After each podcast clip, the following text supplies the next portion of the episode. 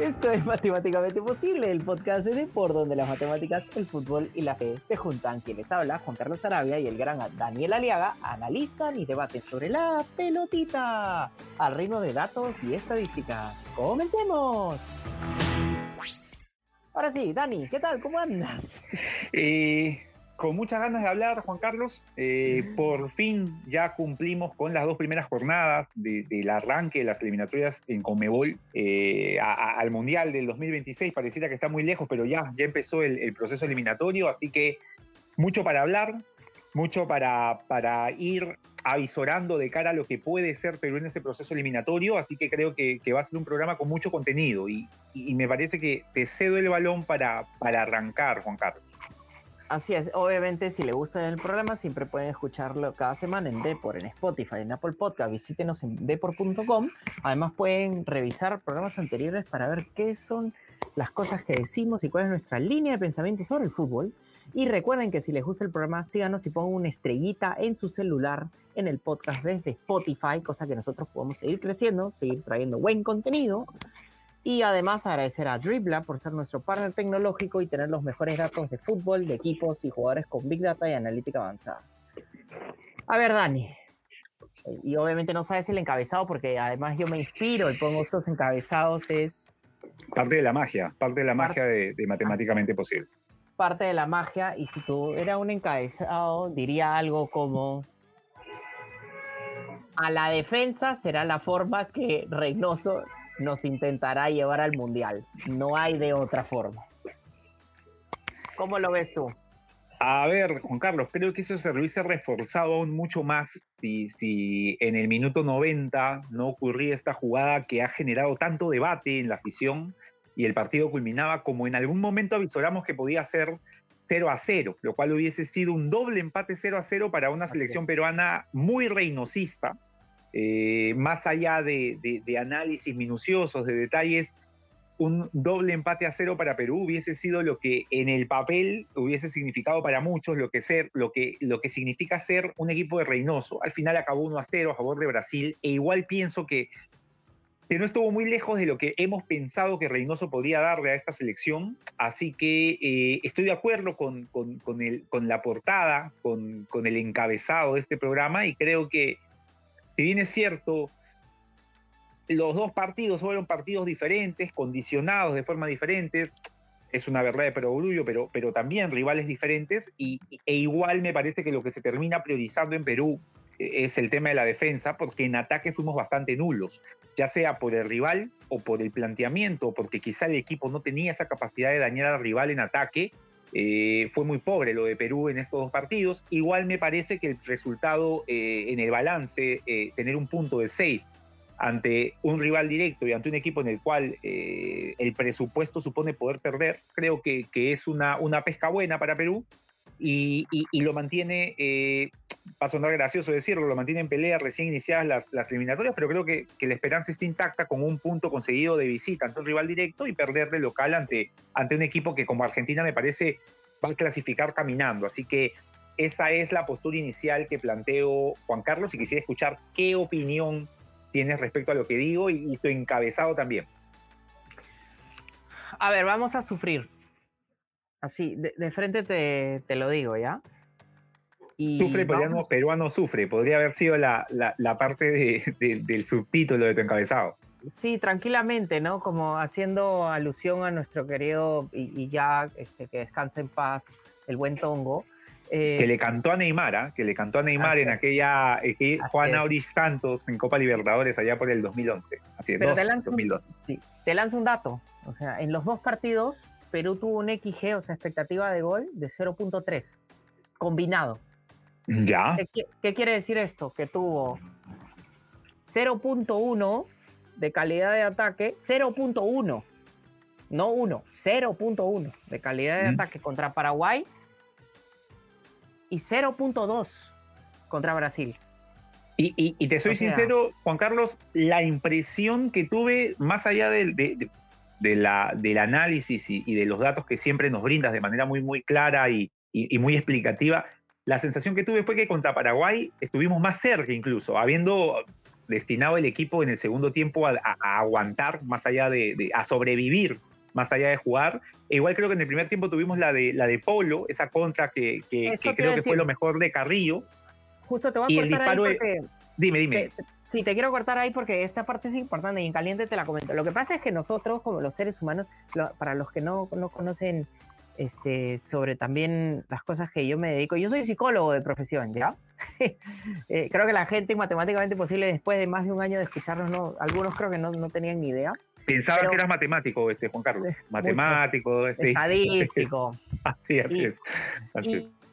Y, y, el problema, ¿sabes qué, Dani? Nos pasa mucho con el fútbol, es que nosotros en general, los seres humanos, solemos acordarnos sobre las situaciones que más emoción nos genera, una emoción más intensa, ya sea una emoción de desagrado o una emoción de agrado, ¿no? Entonces, ese tiro de polo, la gente te voy a dar la sensación que se iba a meter. Por un contragolpe, que fue rápido, etcétera, etcétera. Eh, eh, eh, por la sensación de que fue la única posibilidad en el primer tiempo de ponerse de cara al arco, ¿no? O sea, la sensación de Carrillo aguantando al marcador, soltándola al vacío, es verdad. O sea, pero, a ver, explícanos, ¿qué probabilidad tenía ese disparo de que sea gol? Pero ese, exacto, ese, gracias por el punto, porque te lanzo el dato. Tenía 5% de probabilidad de entrar ese tiro. Mm. Bajísimo. estamos, hablando de que ese tiro pues entra una vez, que, o sea, cinco veces cada 100, o sea, una cada 20. Estamos hablando de eso. Además, en una posición en la cual, digamos, de, izquierda a derecha, tenerlo a Polo ya no es una, una posición habitual para él, ¿no? Un hombre muy acostumbrado ya a jugar durante, en toda la banda, cayó justo en esa situación de, contragolpe que genera Perú, de izquierda hacia derecha, quizá en una, en una versión de Polo, en un universo paralelo donde Polo sigue siendo un mediapunta habilidoso, que por ahí puedes cambiar de, cambiar de banda, cosa que ya por su juego no lo hace habitualmente. Sí, entonces, este, ojo, contra Brasil, Perú tampoco tuvo muchas. O sea, te, lanzo otro dato. No, le recuerdo un disparo, no le recuerdo un disparo al arco este, durante todo el partido, Juan Carlos. Bueno, eh, Perú tuvo el jugador más peligroso de Perú, según los datos, es Renato Tapia. Ya que tuvo dos disparos, uno de 6% de probabilidad de entrar y otro de 4% de probabilidad de entrar, solo porque estaba en medio del arco. Claro. En una jugada donde empujas la pelota, ¿no? O sea, entonces, ¿qué quiere decir esto? Este, no es que Perú tuvo una, no tuvo la de Guerrero, esa que, que, pegó en el cabezaño, ¿no? Sí, sí, que igual, ojo, te lanzo el dato, tenía 1% de probabilidad de entrar, o sea, ese iba a ser un golazo, no solo porque iba a ser un golazo de, y nos iba a dar el triunfo de ese partido, sino porque matemáticamente iba a ser un golazo. Porque era, matemáticamente casi imposible. Y, además, eh, Juan Carlos, una situación de ataque de Paolo no habitual, ¿no? No lo recuerdo a Paolo disparando de 30 metros tan bien, o sea, tiene toda la técnica para hacerlo, pero el partido lo empujaba a, a Paolo que buscárselas de esa manera, porque ya no es el Paolo pues que te podía ganar en, velocidad o que, o que podía aprovechar su fuerza para acercarse al arco. Es un Pablo diferente, un Pablo que juega más de espaldas, que, que se las tiene que, que, que ganar eh, prácticamente solo para que sus compañeros lo apoyen en ataque y, y saca un disparo que, nos terminó sorprendiendo a todos,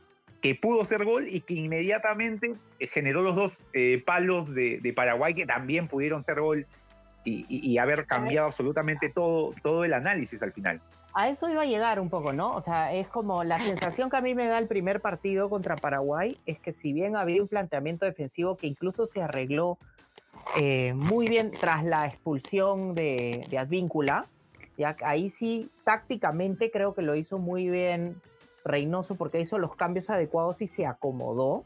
Sí. ¿Ya? Pero igual también la sensación que me da, y lo hablamos tras bambalinas, era que también los palos salvan a, a, Perú un poco, pero yo también te decía el argumento, sí, ok, lo salvan los palos, pero eran tiros que no tenían ni 10% de probabilidad de entrar. Sí. Entonces, eran también tiros que no eran tan fáciles de, anotar y contra Brasil, siendo un rival infinitamente superior, no solo a Perú, sino a Paraguay, comparativamente hablando, yo, yo sentí que más allá que los jugadores sí estaban más concentrados en la marca, en los espacios, en, en que creo que se echaron a ver a, cómo jugaba Dinis, y ahí justo quería entrar también en el tema de Dinis, que a, ti te encanta hablar de Dinis porque, y lo conoces bastante, quería entrar también en ese punto. Y si bien por momentos Perú sufrió, vamos a una cosa, ¿no? O sea, em, sacando realmente el tiro de, de Marquinhos, que fue gol, en total, te lanzo el dato. O sea, eh, Brasil tuvo un XG de 1 y hizo su gol. Y el le, recuerdo. y el único tiro, perdóname, el peligroso fue el de Marquinhos de 26% de probabilidad de entrar y uno de Gabriel de Jesús también al final del partido que hubo de 26% porque estaba hubo un cerca. disparo hubo un disparo de Neymar al final del primer tiempo una, una de las pocas jugadas típicas del equipo de equipos de Dinis en la cual se, se, se, acumula, se acumula gente por la derecha incluso el extremo izquierdo Rodrigo estaba junto al extremo derecho en, esta idea de Dinis de, que nunca amplía el campo, siempre lo, cierra. Termina un disparo de Neymar, una buena tajada de, de, de, Galese. Y también hubo, recuerdo en el segundo tiempo, un disparo de, de Rafinha que iba al medio y la, la sacada de, de, al córner lo hace aún más espectacular, ¿no? Ese típico disparo que, que, un arquero bueno sí o sí la va a sacar, ¿no? Que, que viene por encima y el arquero la bota al córner porque lo técnicamente correcto es botarla al córner para evitar cualquier situación de riesgo en una segunda jugada. Pero sí es verdad, o sea, después de eso eh, no hubo en Brasil, había la, generación de que podía llegar el gol, Brasil se acercaba, los jugadores tienen esta capacidad de poder apilar rivales o sacar conejos de la galera donde otros jugadores no lo sacan, pero terminaban en cruces de, tapia, en disparos sobre la marca, en, mucho corte. Perú, Perú cortó mucho el juego, me parece que desde ese punto lo hizo bien, supo dónde además cortar, eh, y, y es verdad, o sea, Perú termina generando que Brasil, más allá de su dominio, no le llegue tanto al arco como quizás sí lo hizo Paraguay en parte el primer tiempo y en parte el segundo. Siento que Paraguay sí fue capaz de, quizá en este momento de duda de Perú del primer tiempo, de, no saber exactamente si defender el partido o salir un poco a buscarlo.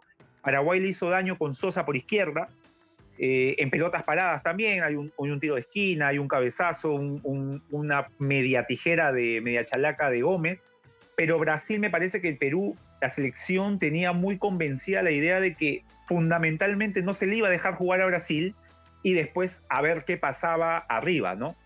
Eh, esa es la impresión que me termina dando. Mira, te lanzo un dato que va a eh, reforzar un poco tu punto, ¿ya? Perú contra Brasil tuvo 14 recuperaciones en campo contrario, 3 sí. 11 intercepciones y agárrate este dato que es el que tú decías, 20 faltas. 20 faltas, que es un montón. Y, muy bien porque no hay amarillas casi, ¿no? ¿no? No hay situaciones en las que uno diga, oye, este, este jugador lo van a probablemente expulsar, o situaciones de riesgo en el área. Cortó donde había que cortar, medio campo, 40 metros. Lo hizo bien en ese aspecto. Sí, tuvo tres amarillas Perú con 20 faltas y 58 recuperaciones. Entonces, este, altísimo. Y eso, y eso estoy hablando de, de, las jugadas donde tú quitas la pelota, porque en intercepciones que es, o sea, cortar. Solamente, claro, cortar. ¿sí?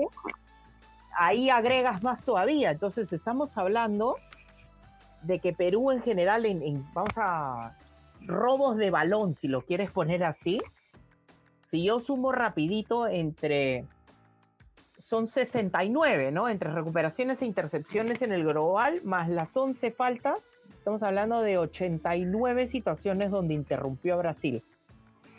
Es bastante, es bastante. Es, bastante. Y que además me trae un punto que quisiera también traerlo y ahora más para, para aprender más sobre Reynoso y también, sobre todo cuando vean los partidos de Brasil, porque en Brasil es más marcado este tema, ¿ya?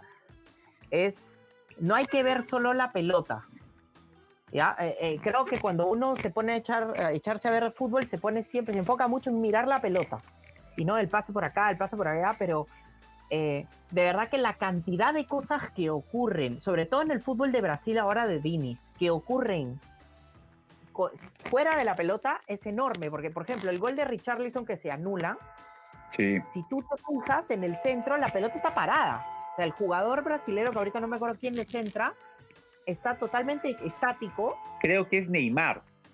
Neymar es, me parece, ¿verdad? mete, mete la, el chanfle y, y, tiene que torcerse un poquito Richarlison. Es un buen cabezazo, pero sí, o sea, prácticamente fue una pelota parada, ¿no? Es un tiro libre este, con, con barrera, sí y tú ves a Richarlison moverse hacia atrás, hacia adelante, hacia el costado. Rafinha también estaba haciendo movimientos. Que es muy de, de Dinis eso, ¿no? La movilidad del jugador, o sea, rara vez uno puede eh, fijar a un futbolista. Incluso, no sé, te, quería preguntar, eh, Juan Carlos, ¿sientes que para, para esta selección brasileña, dejando un, un, momentito de lado a Perú, sientes que para esta selección brasileña lo de Neymar viene a ser en otro ritmo y en otra velocidad, medio parecido a lo de Ganso en Fluminense. O sea, a Neymar, tú, pero a Neymar tú lo ves en todos lados.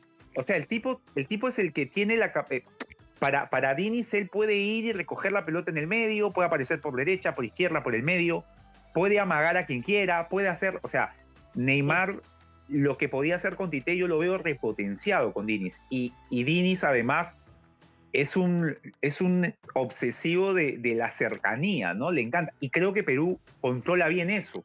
Pocas paredes entre los futbolistas brasileños porque supo Perú, como bien dices tú, cortar y, e intersectar cada vez, cada hilo de pase, ¿no? Cada hilo de pase siempre lo intersectó y no le permitió estar cómodo a Brasil. Sí, ahí estoy de acuerdo contigo. Eso justo veía cómo Neymar se replegaba. Claro, sí, iba a recoger la pelota. Iba a recoger la pelota. Entonces, para, para los que la gente, a ver, el epítome de una jugada de recoger la pelota es este gol que hace el Kun para darle el, el, título al Manchester City contra los Rangers en la Premier. Ya, búsquelo en YouTube, por favor. es muy sudamericano esto. ya, ya no, o sea.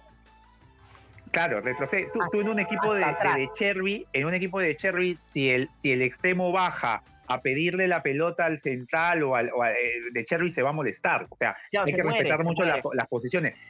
Neymar, en su momento, como lo dijiste, esto de volver, es como que el central tiene el balón, baja Neymar, te deja la pelota ahí y Neymar empieza la jugada. Es muy de, es muy de Sudamérica, es muy, es muy brasileño, muy argentino, muy peruano y lo veíamos en el equipo de, de Dines ante Perú. Igual, como, como me, acordaba mucho, Juan Carlos, mientras veía el partido, lo que me decías, hizo Núñez con Dines en Brasil. Siento que Reynoso vio mucho ese partido y el, y el, y el Perú eh, de Reynoso yendo a presionar arriba a, Brasil me hizo recordar mucho lo que hizo por momentos eh, el cristal de Thiago Núñez en, Fluminense, contra Fluminense después del empate. Y le costó a Fluminense y siento que a Brasil, con mayor calidad individual que la de Fluminense, también le costó eh, sobre todo para sentirse cómodo en el partido, sin perjuicio de que siento que sí tuvo el control del mismo, ¿no? Yo creo que la, gran diferencia, yo estoy de acuerdo, la gran diferencia es que Reynoso no lo hizo con tanta intensidad como lo hizo Núñez en ese partido. Núñez en ese partido tú lo veías a, a Brenner Marlos, a Joao Grimaldo y a Hover, los tres parados en línea. Sí, eran, eran perros de presa. Sí, sí, sí, en el borde. En cambio, que Perú se hacía bloque bajo, ni tan bajo tampoco, en realidad. No era un bloque exagerado. Por, momentos, eh, digamos, perjudicó la, la, la, conectividad de salida con Ederson, ¿no? Ederson sentía que por momentos Ederson quería tirar la larga eh, y, parece que el mandato de Diniz es salimos jugando para ir formando bloques. Y, y, ahí habían estas dudas en que la pelota terminaba por el medio y Perú la recuperaba. El problema era, Juan Carlos, que no había, siento que no había plan. Recuperamos la pelota y ahora qué. No, no había alguien que. Sí. Eso es lo que pasaba. Yo estoy de acuerdo contigo con eso. O sea, había un muy buen plan defensivo donde es en esta sí presiono, en esta no presiono. Yo creo que en el mandato era tengo que dosificar la energía. Claro. Brasil es un equipo muy intenso eh, que requiere que tú tengas una marca de uso de energía muy importante porque todos se mueven y porque eh, te confunde que la pelota está como que medio quieta, eh, pero ocurre que todo, todo el equipo se está moviendo y eso es muy desgastante para el equipo que defiende, ese es uno. Pero sí, es verdad, cuando recogían la pelota, cuando salía Perú era, vamos a tirar el pelotazo.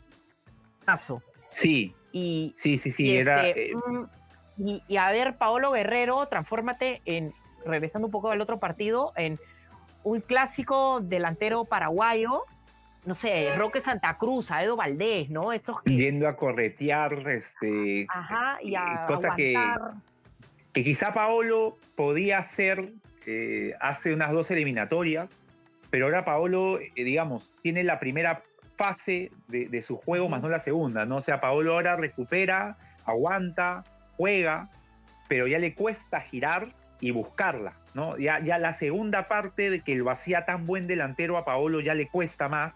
Eh, es un delantero más estático, es un delantero de los que conversábamos en las primeras ediciones del programa, ya, como bien decías tú, son un poco ya fuera de contexto, ¿no? Este tipo de delantero fuerte, grande, que aguanta espaldas, pero que no se une a la jugada, que no es una opción de pase, eh, le costaba a, Paolo, sin perjuicio de que para mí, y, entiendo para todos, Paolo hizo un buen trabajo en, ambos partidos Dentro, de lo que dentro de lo que él eh, ofrece, como en esta versión de Paolo Guerrero, ya con 39 años. Pero sí, eh, ah, siento que, como bien indicas tú, no había una idea de, ya, cuando la recuperamos, cuando la tengamos, ¿qué, qué, podemos hacer con el balón más allá de tirarla a las espaldas e intentar a ver que, que Carrillo gane alguna jugada de riesgo, que López pueda sacar un zurdazo, que Polo pueda ganar la línea, pero todo era muy individual, ¿no? No, no, no había forma de conectarlos. Y, al final se terminó viendo eso tanto en la primera parte, quizá en la segunda parte, al poner a Grimaldo en ese papel de jugar solo, por ahí entusiasmó, me sorprendió lo de Grimaldo en cuanto a velocidad, eh, competir con su velocidad, con jugadores del nivel de Brasil, me sorprendió. Me gustó ver a Grimaldo intentar arriesgar, perder. Estuvo perfecto, es, es lo que Grimaldo nos tiene que dar. Pero creo que no, no había. Carrillo no está en, en, su plan. Igual creo que por ahí pequeñas cositas en, a cuentagotas Carrillo te puede dar, marcar la diferencia. Pero el caso de López, se, habla de un buen partido de López. Yo a López lo vi bien en, el trajín, pero mal con la pelota. Y, creo pues que, nos terminó, y, se vio incluso en el, en, el, en, el cambio final, nos terminó faltando algún jugador que conecte líneas. Un Yotun de la segunda parte del medio, de la parte media puntas, que podía haber sido Cueva, que parece que está ahorita fuera de la selección. Eh, no, no, teníamos un jugador de esas características. Quizá Peña, quizá Quispe no decidió así y, y bueno, pasó lo que finalmente ocurrió en el resultado. Que, por ahí nos van a decir, Juan Carlos, estamos hablando mucho de Brasil, pero creo que el partido con Brasil nos da mucho que más que hablar que el partido con Paraguay. El partido con Paraguay fue un mal primer tiempo y un segundo tiempo en el que tuvimos que acondicionarnos a la situación. Diez hombres había que, aguantar y tratar de sacar el empate como el lugar. Sí, de acuerdo, y lo sacamos. Entonces. Sí, que es perfecto, estuvo perfecto. Es un buen resultado, pero a ver, yo, yo te voy a lanzar una pregunta. Entonces, ¿cómo tú resolverías el tema de la conexión de las líneas? ya pensando en los, eh, de acá un mes que viene Chile y que viene también Argentina, y, y luego también hablar un poquito de lo que se nos viene de Europa, pero antes, ¿qué te parece si vamos a una pequeña pausa? Vamos a la pausa, Juan Carlos.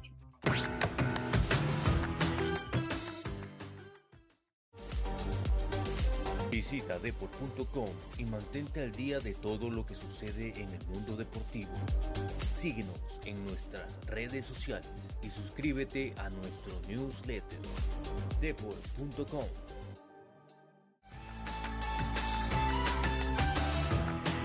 Entonces, Dani, ya eh, volvemos eh, conversando, estábamos conversando de este tema de más Brasil que, Paraguay, porque bueno, eh, eh, el tema de la, expulsión generó que el análisis sea diferente y que se sacó un buen resultado. Creo que hubiera sido un resultadazo empatar con Brasil, estuvimos muy cerca, creo que se mejoró el planteamiento, pero creo que lo que adolece muchísimo todavía Perú es este, el tema ofensivo el tema, de, como tú decías, el tema de la conexión de las líneas. Yo no sentí que Yotun, a diferencia de como lo hace en Cristal, por ejemplo, que sí es como, es como el peaje prácticamente, como si no pasa la pelota por Yotun, es como que eh, Brenner, Joao Grimaldo y Hover no la tienen, si a ese extremo a veces se llega, pero ¿cómo hacemos como... ¿Cuál sería tu propuesta táctica eh, en la selección? Mira, justo Juan Carlos me ponía a, pensar un poco eh, viendo videos de, lo que fue Perú en, la segunda parte de la eliminatoria Rusia, de lo que fue Perú en, buena parte de la eliminatoria Qatar. Y, tanto, por ejemplo, en Rusia, Perú acostumbró mucho a, saltarse líneas buscar a Paolo y a partir de la segunda jugada de Paolo generar juego, ¿no? Con, con ese tridente del mediapuntas, porque prácticamente no eran extremos, este, Flores, Carrillo ni, ni, ni, Cueva, eran mediapuntas que se, asociaban y generaban esa superioridad en, en, asociaciones para llegar al gol. En para la eliminatoria de Qatar, por ahí le cambia un poco el chip al equipo en, en cuanto a la fase ofensiva Gareca, generando una sociedad entre Cueva y, y la Padula, dado pues que Guerrero no estaba ya en su prime, eh, dado que, que, Carrillo seguía siendo importante, pero digamos, por el otro lado Flores nunca llegó a ser titular, eh, entonces generamos una conexión entre Cueva, las asistencias de Cueva y, los desmarques de la Padula, que era un, delantero diferente a lo que fue eh, Paolo Guerrero para, para Rusia 2018. En esta, en esta primera versión de Perú, Juan Carlos, siento que los jugadores que, que, se presentaron tanto en el partido con Paraguay como en el partido con, con Brasil en cuanto a la zona de, de, atacantes, refiriéndome, digamos, a la zona de, de medio, media puntas o extremos, acompañando al delantero, no son jugadores de tanta asociación, son jugadores más de ir al ataque, de, presionar, de mucho despliegue, de mucho trajín. Pero, como bien dices tú, o sea, la figura de Yotun quizá ahí debió, debió eh, digamos, tener mayor trascendencia para poder conectar, pero Yotun estuvo bien, pero creo que estuvo mejor en, en, cuanto a poder organizar o que no se desorganice el equipo. Pero en tratar de salir de contra, en tratar de unir eh, el equipo cuando se podía recuperar, como ocurrió contra Brasil en, el, en, partes del primer tiempo, creo que le faltó un socio. Y, y, me parece que a este Perú le está sobrando un, un media punta, un extremo y pienso que podría jugar eh, Yotun y, Aquino, con, o sea, un volante central Cartagena y Yotun acompañarse de un Aquino, de un Tapia, si es que Tapia sale de la defensa, de un Peña y tener a, a, no sé si Carrillo Polo, no sé si López o Canchita y el punta. Creo que, que Perú va a necesitar tener otro jugador que además de ayudar en marca le pueda permitir también a Yotun ser otra opción de pase, otra opción de un, un organizador más para poder atacar porque no tenemos a ese media punta Juan Carlos, eh, no veo a otro jugador como, como Cueva ahora que pueda hacer digamos una conexión con el punta. Y si el punta va a seguir siendo Paolo, va a ser complicado poder buscarlo al espacio, poder digamos eh, encontrarlo como lo encontraba Cueva La Padula con algún otro jugador. Entonces, la, la, intención de tener un organizador como Yotun, acompañado de otro organizador por ahí como Peña, me parece que le daría a Perú consistencia en el medio con tres y además la capacidad de poder encontrar a los extremos más hacia el arco que, que digamos, los extremos recibiendo la de Paolo y teniendo ya en la segunda jugada más jugadores encima. No sé si, si por ahí la idea se, te capta un poco. ¿Qué, qué te parece a ti? a ver, te lanzo algunos datos para poner contexto sobre este tema de YouTube. Ah, Perú eh, contra Brasil tuvo 218 pases. En ataque tuvo 62 pases. Ya. En general, de los 218 pases, 46 fueron de YouTube, con una efectividad de pase de 91%, que es un montón. Es un montón. La calidad, pero ahí siempre tiene su truco. Eh, el pasador receptor, o sea, ¿hacia quién YouTube le dio más pases? Hacia Marcos López. Así es, eso. O sea, eso. es un pase para no desorganizarse, para no caer en, el error y que te agarre mal parado. Yotun no mete pases arriesgando el pase. Tiene la capacidad para hacerlo, pero también forma parte del ecosistema que supone la selección y el sistema que, que Reynoso, o sea, Reynoso no le gusta que, se filtren pases porque podría el equipo quedar mal parado. Y, esa es la razón. pero, por ejemplo, o sea, yo creo que, mira, ese 91%, a mí no me molesta que el 91% de efectividad de pases baje a 80 si quieres. Pero por favor, dame un poco más de pases, este... dame un... Dame más pases largos.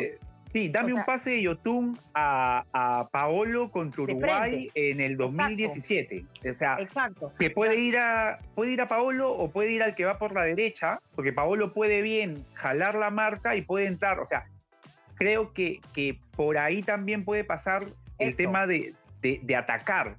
como bien dices tú, ¿no? o sea, Yotun no la pierde, pero no la arriesga tampoco, ¿no? O también, o si quieres, dame un pase como le dio Yotun a, Jefferson Farfán contra Chile en Lima, en una eliminatoria incluso anterior. Sí, sí, sí, fue la de Marcarián, si me La de Marcarián, claro, el, el, 1 a 0. así es. Entonces, ese tipo de pases que ahí Yotun jugada de lateral, pero en esa justo jugada terminó jugando en la posición que juega actualmente. Entonces, yo quisiera un... A ver, eh, eh, ¿cómo lo solucionaría? Sí, claro, reduciría un poco este tema de los pases hacia el, hacia el costado para no arriesgar, esa es una. Sí te diría que yo lo pondría honestamente a, André Carrillo de interior, lo dejaría de poner de extremo. Esa es otra opción, ¿ah? Y pondría... y me mando, a la altura de Yotun, a la altura de Yotun, con uno atrás. Y, y me, mando, y te lo digo, yo pondría a Joao Grimaldo por un lado y a, Brian Reina cuando se recupere por el otro lado.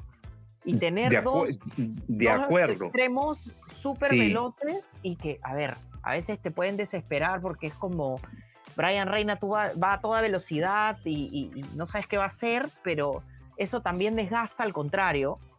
Eh, hemos hablado en, muchísimas veces de que lo mejor que tiene Brian Reina es leer las jugadas en lugar de hacer todos estos regates. Y, además, Juan Carlos, que tienen tanto Grimaldo como Reina dos cosas que me parece y que espero que no la pierdan, ¿no? En algún momento quizá eh, la terminan perdiendo como parte de su evolución, se vuelven jugadores eh, en el buen sentido, quiero decir, más, yo lo que quería decir, o sea, por ahí en su evolución de ser mejores jugadores, terminan siendo jugadores, en el buen sentido lo digo, más terios, ¿no? Eso de, del extremo que la recibe y la toca y se desmarca, pero ahorita Rimaldo y Reina son estos jugadores caóticos, en el buen sentido también, que, que en, consiguen pasar, uno, no, uno a veces no entiende cómo, igual consiguen pasar, sea por velocidad, sea por habilidad, tienen, tienen esta impronta de, de futbolista que, que, juega bien y que puede generar ventajas por sí mismo y que creo que teniendo un delantero como Paolo Guerrero, que me parece va a ser el titular hasta que se recupere la Padula, en estas situaciones en las cuales Guerrero te gana segundas jugadas como él sabe, porque tiene mucha técnica y hay que tener técnica para hacerlo, por ahí Reina, por ahí Grimaldo, pueden encontrar en ese caos con los jugadores acumulados una situación de riesgo, ¿no? Eh, y, como bien dices tú, o sea, jugadores que leen bien el juego, que se desmarcan, que siempre buscan el mano a mano. Y creo que sí, me, gustaría, o sea, tener extremos más atacantes, no tanto carrileros como, como Polo y López, pero eh, darle un sustento mayor al medio, ¿no? Que Yotun ya no se sienta como que ya, yo voy a arriesgar, pero si yo la pierdo, lo dejo solo al medio y, no, tienes a uno por la derecha que por ahí te puede cubrir o puede generar un mayor volumen en, el medio. Creo que es por ahí podría pasar y no me sorprendería que Reynoso lo haga porque para Reynoso, digamos, el 4-3-3 lo hemos visto en sus partidos de, amistosos, ha sido también opción. Sí, y, ¿por qué no? Ponerlo a Marcos López de lateral, que también juega de lateral, entonces no desde ese lado yo lo imagino así. O sea, eh, claro, mi, mi, problema es un poco, hasta que no regrese Zambrano, yo creo que Renato Tapia tiene que jugar de central. Pero tenemos, tenemos a Cartagena que no lo ha hecho mal. ¿ah? Cartagena, Cartagena me parece jugó bien. Hay Aquino que se recupere. O sea, Castillo entró bien contra Paraguay y contra, contra Brasil. O sea, creo que, que podemos tener a, Tapia, podemos tener a Tapia en, la defensa, porque lo hizo muy bien. Contra Brasil jugó muy bien. Esa posición sí siento que está como tranquilo en, términos defensivos, pero necesito todavía, si yo lo pongo a Yotun, o sea, mi, ¿sabes qué me está costando? Y ahí los invito también a nuestros oyentes que se imaginen un poco cómo eh, sería su, su pizarra, ¿no? En los cuatro del medio o los tres del medio, me cuesta un poquito todavía imaginarlo, porque, a ver, si lo juego como 4-3-3, me hace más sentido, porque diría pues que juega, eh, voy a ir desde la ofensiva para atrás, ¿ya? Lo tendría en el medio a Guerrero y Brian Reina y Joao Grimaldo atrás. O sea, perdón, en línea. Y como extremos. Tendría atrás incluso a, Cartagena, lo tendría Yotun y lo tendría Carrillo. Eh, los podría poner así. Y, eh, y atrás, obviamente, en defensa sí tendría pues a López Advíncula de, de laterales y en el medio tendría, depende, ¿no? Eh, Callens o o, Abraham, quien, quien pueda jugar, y, Renato Tapia, ¿no? Y ves, y ves eh, Juan Carlos, ah, vamos a jugar ahora con Chile. Eh, ya por ahí va a haber un programa previo al partido con Chile, digamos, ahorita dejando ahí una, una, una, idea. Después del buen partido de Corso, tanto en Paraguay como, como en el Nacional ante Brasil, y, ya lo que sabemos que Advíncula puede dar de extremo en, en, Boca Juniors, podría imaginarse la figura de, de tener a Advíncula por la derecha eh, y a Corso de lateral en un partido en el cual vamos a hacer visita. ¿Ves esa opción? ¿Crees que Corso puede ser titular más allá de la urgencia o crees que pasada la urgencia, Advíncula para Reynoso es, es inamovible de lateral? A ver, a ver, hay un tema, ojo, a mí me gusta, eh, me gusta Advíncula de, de extremo, ¿ah? Ya. Y es en la posición que juega ahora que se siente más cómodo. El tema de Corso es, ojo, yo valoro muchísimo lo que hace Aldo Corso por la selección.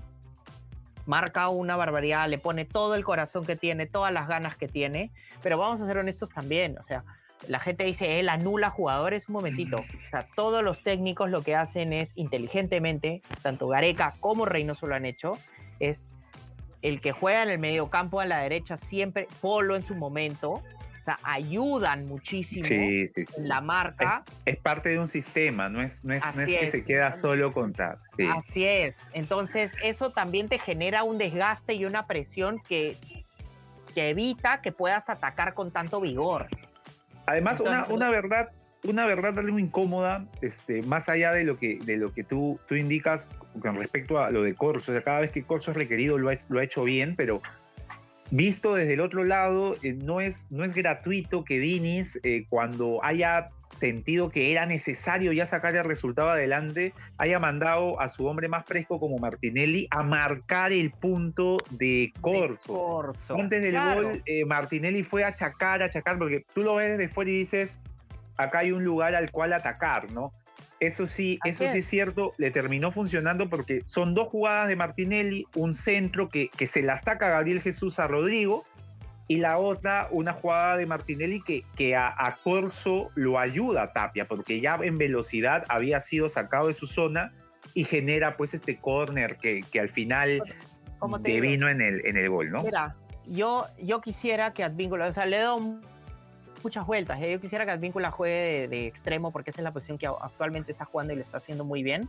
Pero en aras también del recambio, sí lo sacrificaría y haría que este Advíncula juegue de lateral. Sí. Lo pondría a Grimaldo de, extremo, de extremo derecho. Sí, o sea, eh, no, no, no quiero ir como que al, al, extremo, valga la redundancia, Juan Carlos, de decir Grimaldo fue el mejor del partido y, no, pero sí demostró, demostró que Grimaldo está, tiene una velocidad, como decía don Sergio Marcarián, una velocidad competitiva, una velocidad internacional. Haberse sacado velocidad a, a Marquinhos, y haberle hecho el autopase a, Rodrigo Guimaraes para terminar con una falta habla de un jugador que es capaz de poder generar daño a este más alto nivel. Entonces creo que, que bien ganada tiene la opción de poder ser titular en, los siguientes dos partidos. Pero a ver, Dani, nos hemos llenado de pelota con el tema de las eliminatorias. Vamos como calentando también para lo que se nos viene para la próxima semana. ¿Y qué te parece si vamos al reto acceder? Vamos a Recuerden, Recuerden que acceder brinda un acceso simple a la inteligencia artificial y un disclaimer muy importante, este reto lo hacemos para brindarles más entretenimiento a ustedes. Si quieres hacer algo adicional con esta información, siempre recuerda que es tu responsabilidad y por ello hazlo siempre de forma responsable. Dani, cuéntame por favor, ¿qué partido con acceder, porque acceder ya regresó al ruedo de la Champions, vamos a pronosticar? Se viene la Champions, arranca la primera ronda de la zona de grupos y vamos con un partidazo, Juan Carlos. El PSG de Luis Enrique, el PSG que, se, que, dejó a, Neymar, que hace poquito se fue Berratti, que tiene Asensio, que tiene a, que, continúa Mbappé, eh, se va a enfrentar al Borussia Dortmund, al Borussia Dortmund que estuvo tan cerca de quitarle el cetro de campeón de la Bundesliga al Bayern Múnich y, es, un, es el partido de la fecha para nosotros, es el partido acceder y, a ver, me mando con, con, el pronóstico. Yo digo que el equipo de Luis Enrique se impone, se impone, eh, creo, con su juego de posición tradicionalista, creo que se va a imponer al Borussia Dortmund con un 2 a 0. Lo veo al PSG pisando fuerte. Eh, se le ha dejado a Luis Enrique hacer lo que ha querido hacer con el equipo. Incluso pues ha dejado fuera a un jugador como Neymar, me parece que, al final él, decidió no, no contar con él, mantuvo a Mbappé, tiene a Asensio, tiene a, al coreano que estuvo en, en, el Mallorca.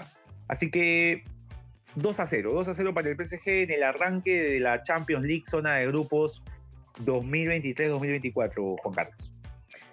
A ver, yo creo, ah, dado el juego de posición que tiene Luis Enrique, que es bien curioso, yo creo que, y dado el fútbol vertical que juega el, Borussia Dortmund, em, y con el hambre además que tiene después de haberse quedado tan, tan, eso sí, eso sí, cerca. Elemento a tomar en cuenta. Yo creo que van a empatar. ¿Ya? Va a ser un empate de uno a uno. Uno a uno.